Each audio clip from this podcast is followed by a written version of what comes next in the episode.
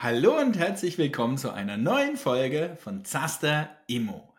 Heute habe ich dir schnelle und einfache Steuertricks für deine Immobilie mitgebracht. Dabei spielt es gar keine Rolle, ob du eine Immobilie oder 100 Immobilien hast, ob du ein kompliziertes Unternehmenskonstrukt hast oder nicht. Diese Tricks sind für jeden Immobilieninvestor geeignet. Ganz egal, ob du am Anfang deiner Immobilienkarriere stehst oder schon sehr weit fortgeschritten bist.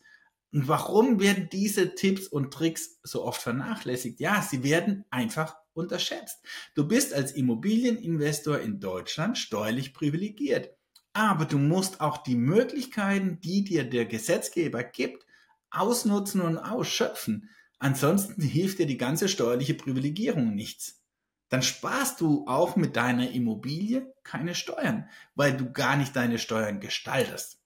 Also das nur einleitend äh, erwähnt.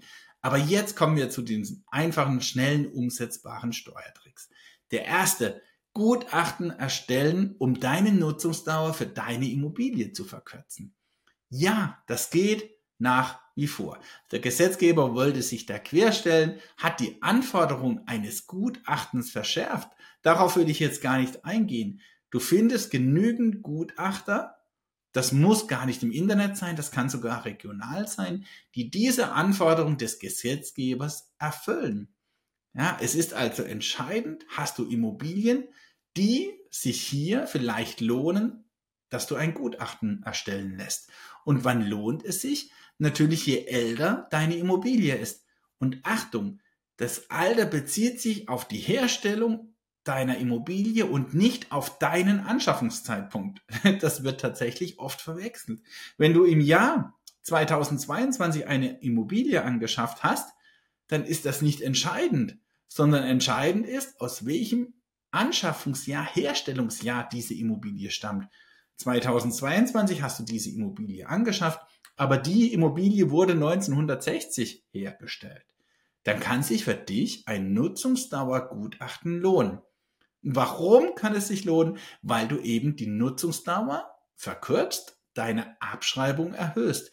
Unterstellen wir mal, du hast zwei Prozent Abschreibung auf deine Immobilie. 50 Jahre Nutzungsdauer. Und es gelingt dir jetzt mit dem Nutzungsgutachten, mit dem Nutzungsdauergutachten, diese Abschreibungsdauer zu verkürzen auf die Hälfte, auf 25 Jahre. Das heißt, du hättest dann vier Prozent Abschreibung auf die Immobilie. Ja, hast du heute eben 5000 Euro Abschreibung, sind das morgen 10.000 Euro. 5000 Euro, die du bei deiner Steuer äh, absetzen kannst. Unterstellen wir mal 50% Steuersatz, sparst du jedes Jahr 2500 Euro. Jetzt könntest du kommen, ja, aber das ist doch nur ein Steuerstundungseffekt, weil ja die Abschreibung dann viel schneller beendet ist. Ja, da könntest du recht haben. Aber es kommt drauf an. Weil was passiert denn, wenn du deine Immobilie verkaufst? Und zwar steuerfrei. Und zwar dann auch noch an einen Familienangehörigen.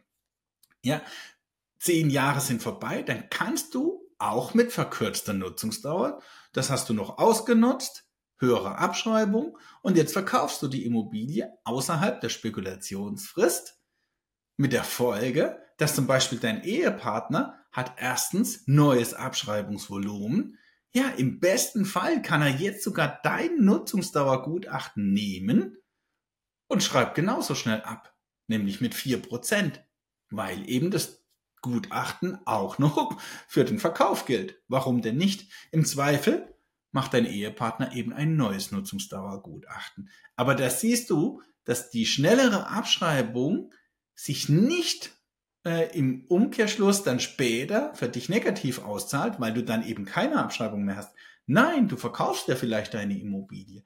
Also es wäre zu kurz gedacht, wenn du glaubst, du würdest nur eine Steuerstundung verursachen oder jetzt mehr Steuern sparen und dafür später mehr bezahlen. Es kommt darauf an.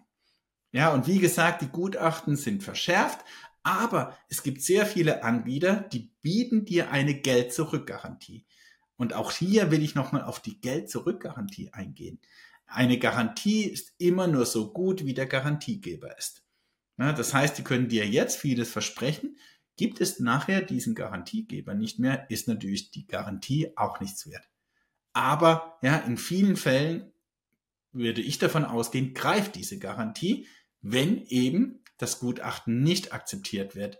Ja, es wird vielleicht nachgebessert, aber es wird nicht akzeptiert, dann bekommst du vielleicht dein Geld zurück. Ich würde meine Hand dafür nicht ins Feuer legen, aber das ist jetzt auch gar nicht entscheidend. Das sollte nur ein zusätzlicher Hinweis für dich sein. Also das ist ein Steuertipp, Nutzungsdauer Gutachten. Ein anderer Tipp, der auch total unterschätzt wird, Kilometerkosten. Ja, das klingt so banal. Ja, und den habe ich schon öfters erwähnt. Und warum ist das so wichtig? Ja, jeder kennt oder sehr viele kennen die Kilometerkosten bei ihrer Fahrt zum Arbeitsplatz. Da ist es in der Entfernungspauschale der einfache Weg. Also nicht die Kilometer, die du insgesamt zurücklegst. Bei Immobilien ist es anders. Da sind es Werbungskosten für deine Immobilie und da zählt jeder gefahrene Kilometer.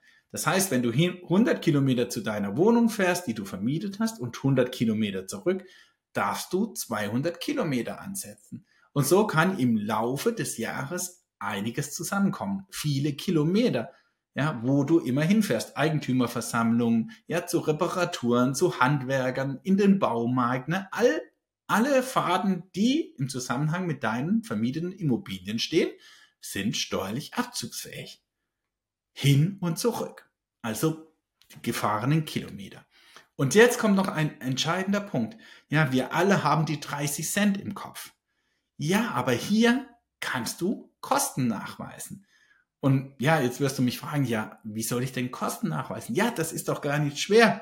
Ja, geh im neuen Jahr hin. Zum 1.1. hast du einen Kilometerstand und zum 31.12. hast du einen anderen Kilometerstand. Du weißt dann, im ganzen Jahr bist du als Beispiel 50.000 Kilometer gefahren. Und wenn du jetzt alle Kilometer notiert hast, die du für deine Immobilien unterwegs warst, dann weißt du, okay, vielleicht von 10.000 50.000 Kilometer. Ne? 10.000 Kilometer warst du für deine Immobilie unterwegs, das wäre jetzt ziemlich viel, aber ist ja auch egal, ist nur ein Beispiel. So, und jetzt kannst du ja, weil du das ganze Jahr alles dokumentierst, das ist so wichtig, Tankbelege, alle Reparaturen, ja, ähm, Werkstattbesuche, äh, Tank, äh, Tankbelege hatten wir schon, ja, Autowaschbelege, all die Dinge, die halt eben anfallen, Steuern, Versicherung, ja auch die Abschreibung auf neue Wagen, sechs Jahre, gebraucht fünf, auf ganz alte sogar nur drei. Auch die Abschreibung kannst du mit reinrechnen in deine Kosten fürs gesamte Jahr. Und dann kommst du auf Kosten, ja, keine Ahnung, 10.000 Euro. Dann musst du die nur noch durch die Kilometer teilen, die du gesamt gefahren bist. Und diesen, jetzt komm, nehmen wir an, du kommst auf 1 Euro, das lässt sich so schön rechnen, 1 Euro pro Kilometer und wir haben ja gesagt, du bist 10.000 Kilometer gefahren ja, dann hättest du 10.000 Euro Kfz-Kosten bei deinen Immobilien. Und das darfst du ansetzen, auch wenn das 10.000 Euro sind. Wenn du es dokumentiert hast und wenn du es nachweisen kannst, dass das die Kosten sind, dann darfst du das ansetzen. Ja, und für viele, ja, äh, die sammeln die Tankbelege nicht und alle anderen Belege, die ebenso entstehen nicht, gibt es auch einen Tipp, ja, da kannst du dir beim ADAC eine Liste holen das stehen ziemlich viele Autos drin, welche Kosten die verursachen. Und ja, besser als nichts kannst du diese Kosten ansetzen. Das Finanzamt muss dem aber nicht folgen. Aber deine Chancen sind gar nicht schlecht, dass das Finanzamt dieser Aufstellung folgt. Ja, weil auch diese Kostenermittlung kommt ja irgendwo her.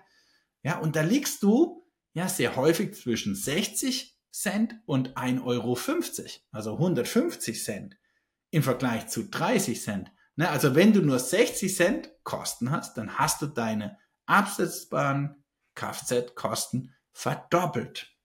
Und deswegen gerade für Immobilieninvestoren die tatsächlichen Kosten nachzuweisen, kann sich wahnsinnig lohnen. Und dann ja, auch so eines meiner Lieblingsthema, Bewertungskosten.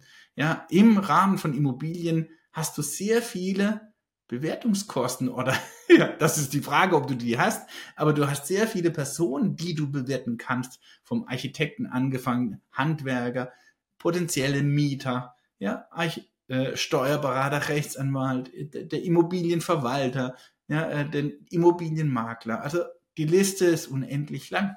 Du musst nur diese Bewertungskosten einreichen. Die sind zu 70 Prozent abzugsfähig. Und ich sage es immer wieder, wenn du umsatzsteuerlich vermietest, dann bekommst du zu 100 Prozent auch die Vorsteuer auf deinen Bewertungsbeleg, auch wenn der Nettobetrag nur zu 70 Prozent abzugsfähig ist. Auch das wird so oft vergessen. Und als letzten kleinen Punkt habe ich noch Akquisekosten. Zeitungsanzeigen, ja, wenn du vermietest, aber natürlich auch alle Kosten, die dir mit dem Kauf entstehen mit deinem Immobilienerwerb, auch wenn das nachher Anschaffungsnebenkosten sind. Ja, das sind nicht Betriebsausgaben, die, äh, das sind keine Werbungskosten, die sofort abzugsfähig sind, aber Kosten, die du steuerlich geltend machen kannst, dann über die Abschreibung. Und du hast ja die Abschreibungsdauer verkürzt. Also es lohnt sich, ne, hier auch an alle Kosten, an alle Belege zu denken. Ja, auch hier wieder die Kilometer. Ne, in Besichtigungstermine, wo du dabei bist, entstehen dir Kilometer.